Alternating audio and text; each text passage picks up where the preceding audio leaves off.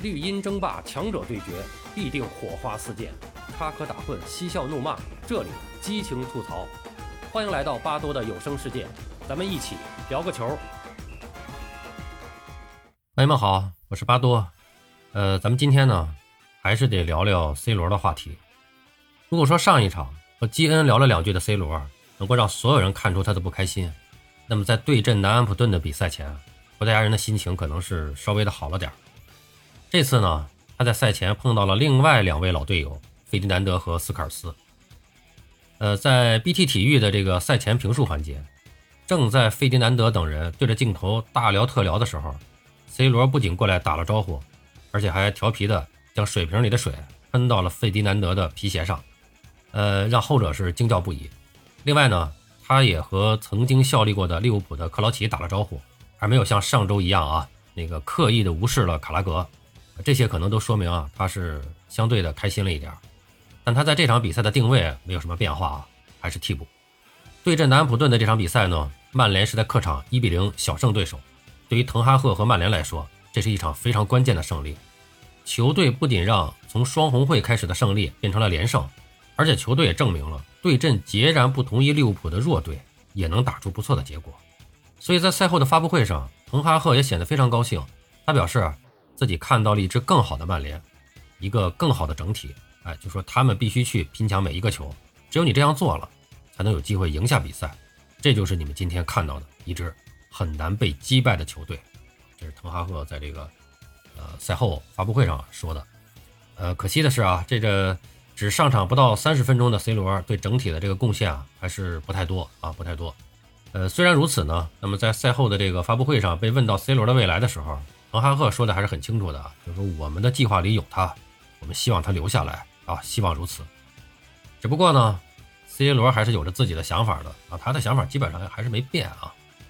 随着转会窗口进入到了最后一百个小时，C 罗的经纪人门德斯还在继续的忙碌当中。过去的这一个星期，C 罗的转会绯闻首先是传到了他的另一个老东家葡萄牙体育。或许在 C 罗的团队来看，C 罗愿意考虑有欧冠可踢。和法兰克福、热刺、马赛分到一个小组的葡萄牙体育，已经是屈尊的表现了。葡萄牙体育应该表现出受宠若惊的态度，忙不迭的为他准备一个盛大的欢迎仪式才对啊。然而，葡萄牙体育对此并不感兴趣。最早爆料 C 罗与葡萄牙体育之间联系的这个记者，很快就在自己的这个社交媒体上表达了葡萄牙体育的主帅阿莫斯反对 C 罗加盟的态度。而在这个周末输给。查韦斯之后，阿莫斯在接受采访时，也基本给出了否决这一转会发生的可能性的表态。哎，他说：“我现在不能保证任何事情会发生或者不会发生，但 C 罗是一名曼联球员，我认为他会继续留在曼联。这一可能性当然是最大的，但不是 C 罗最想看到的。”于是，在寻遍欧洲之后，门德斯找到了他的老朋友，那不勒斯的老板德劳伦蒂斯。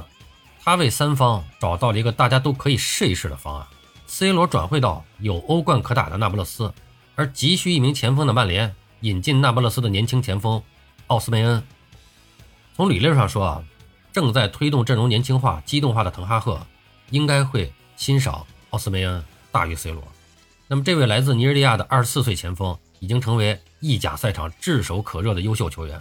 此前就有消息称，曼联对于奥斯梅恩很感兴趣。但从德劳伦蒂斯那儿买人，那从来不是一件容易的事儿啊。德劳伦蒂斯并不反对出售奥斯梅恩，在吃到了没能把库里巴利在高位套现的教训以后，那不勒斯的老板已经改变了自己的经营策略。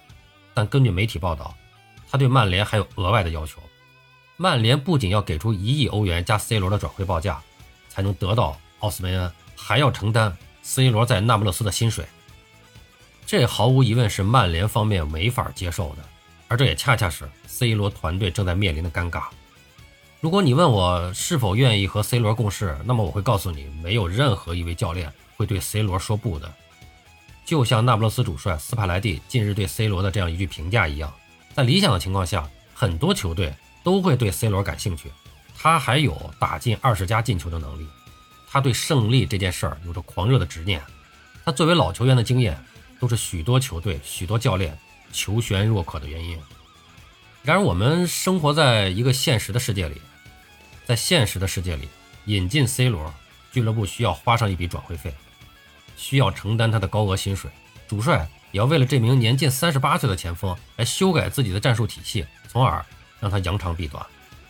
拜仁、马竞因为经济原因选择了作罢，而切尔西等其他球队则因为主帅的反对而拒绝了门德斯奉上的好意，由此导致的结果就是门德斯已经努力了近三个月。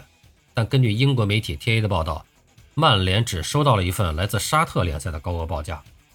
看起来这家沙特球队并没有搞清楚重点，因为 C 罗想要的是继续留在欧冠赛场，而不是现在就跑到中东养老。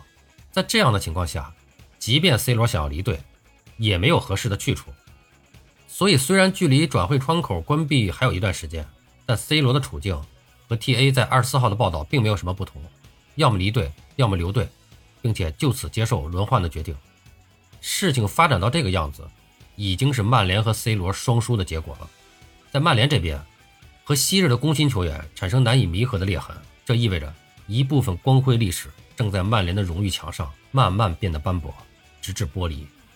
在 C 罗这边，则在无穷无尽的四处推销中暴露了自己如今无人可要的尴尬现状，哪怕他曾经、现在也是一个超级巨星。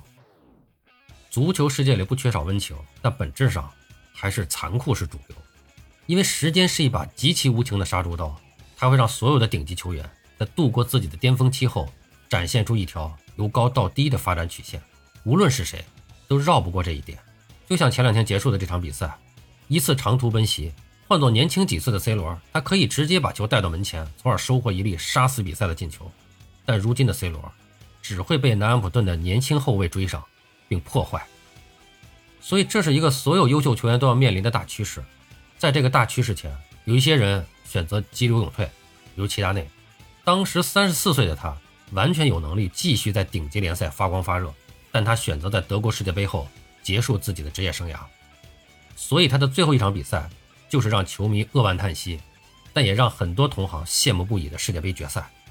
但还有很多人选择坚持到最后一刻，你比如说罗纳尔多。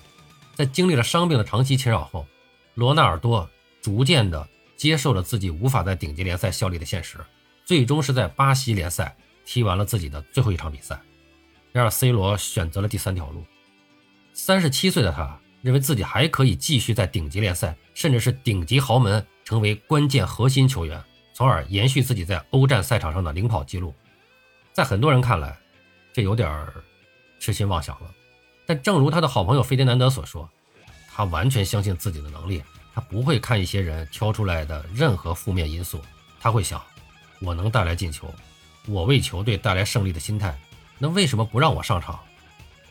一些人会说，这些球员只想着自己，但他们正是因此才走到顶端。如果他不是这样的话，他不会在巅峰停留这么久。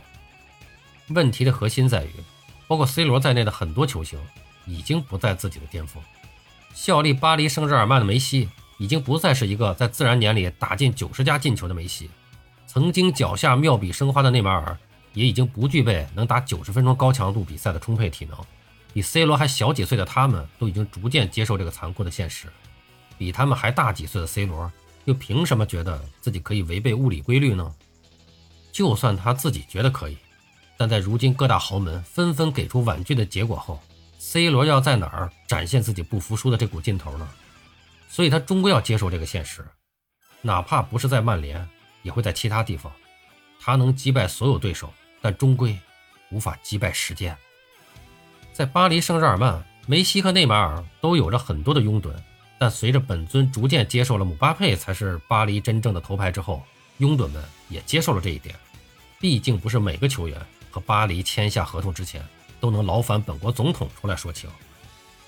足球世界的殿堂里会书写下一个又一个名字，但在最亮的那盏聚光灯下，站着的永远是一代又一代的年轻人。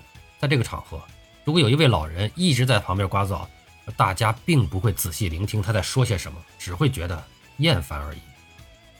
老将们需要体面的结束自己的职业生涯。当他们宣布离开球场时，祝福的鲜花和不舍的泪水才是最好的陪衬。而不是一些人可能会说出来的。终于等到了这一天。如果这句评价被顶上届时的第一名，那会是比如今更悲惨的时刻。